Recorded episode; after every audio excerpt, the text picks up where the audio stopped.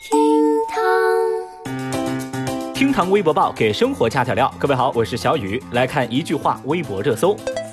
人社部消息，目前我国社会保障卡持卡人数超过十三亿，覆盖百分之九十三以上的人口，开通一百多项持卡应用。二零二五年，社保卡将覆盖全国。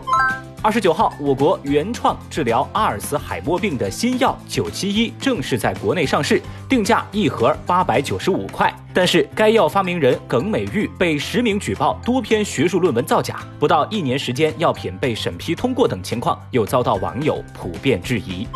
因全球变暖，南极部分区域升温九度。今年六月，南极海冰跌至有记录以来的最低点。专家称，气候变暖将影响企鹅的繁殖。如果持续升温，本世纪末帝企鹅或将减少百分之八十。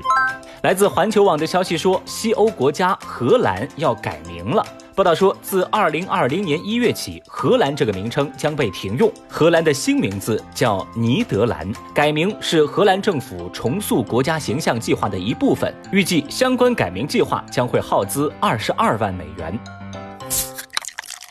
微博一百八十一万人关注，偷三十斤香肠被抓，吐槽味道咸。最近，南京一市民家三十斤的香肠莫名丢失，报警之后，民警迅速锁定了嫌疑人胡某。在抓获胡某时，民警发现被偷的香肠就挂在他家的墙上。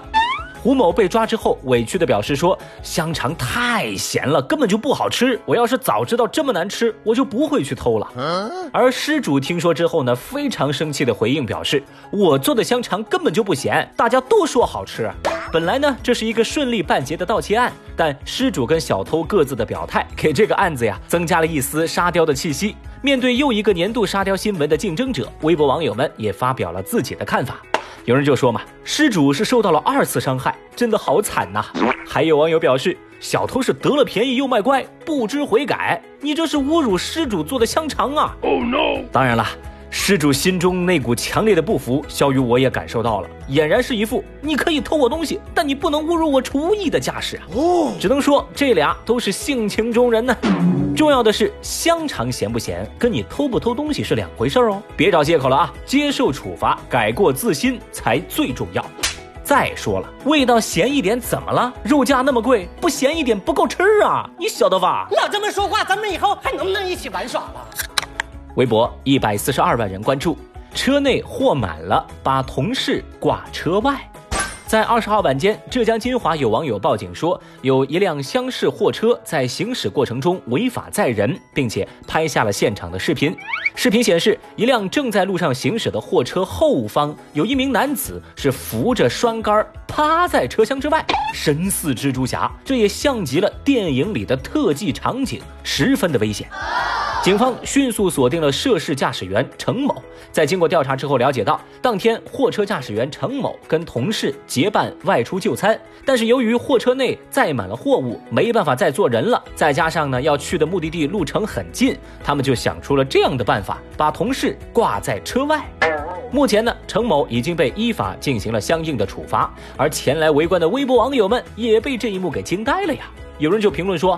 同事也是可以吼，这都能够接受，还是大冬天的，心真大呀！太厉害啦！也有网友表示，我想起了那头被绑在车头的猪啊！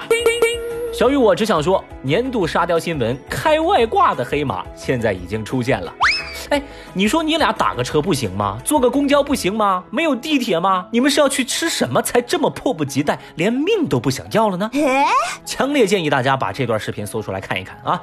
连 BGM 我都给他们想好了。我像风一样自由，就像你的温柔无法挽留。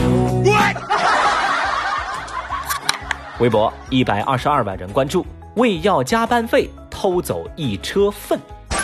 接下来啊，是一条充满了味道的热搜。日前，北京丰台警方抓获了一名脑洞大开的嫌疑人。此人因为跟公司产生了财务纠纷，竟然千方百计地偷走了一辆运输粪便的货车，并且以此作为要挟。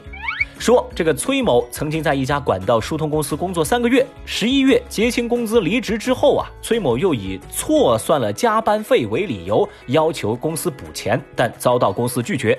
一气之下，崔某就偷走了吸粪车，想以此要挟公司给钱。有有点乱，有点乱。目前，崔某已经因涉嫌盗窃被警方刑事拘留。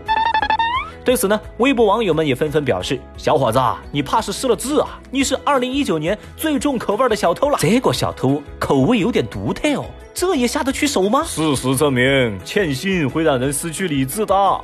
其实看到这条热搜呢，小雨我也在寻思啊，你说还有一天，二零一九就快结束了，为什么沙雕们还在冲啊？真是没到最后一刻就不放松吗？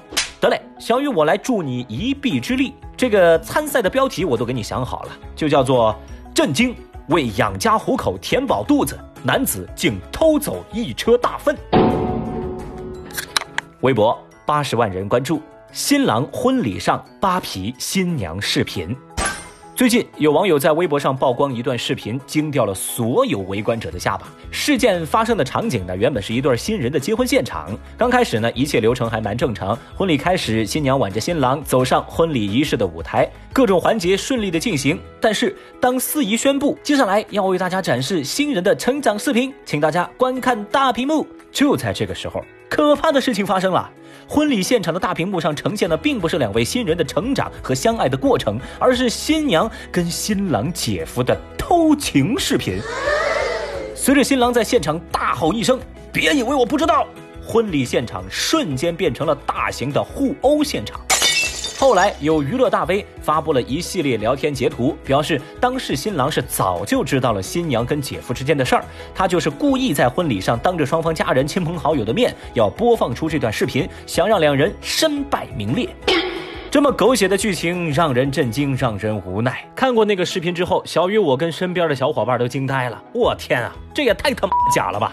虽然视频的真实性，小雨我表示怀疑，不过目前呢也没有实锤能够真正的证明这是一场炒作。新郎的做法在网上也引起了极大的争议，有人力挺，有人拍砖。那么正在听节目的您又怎么看呢？支持新郎这么做的，那就扣一；不支持的就扣二。如果您跟我一样觉得这事儿是炒作的，那就扣个零呗。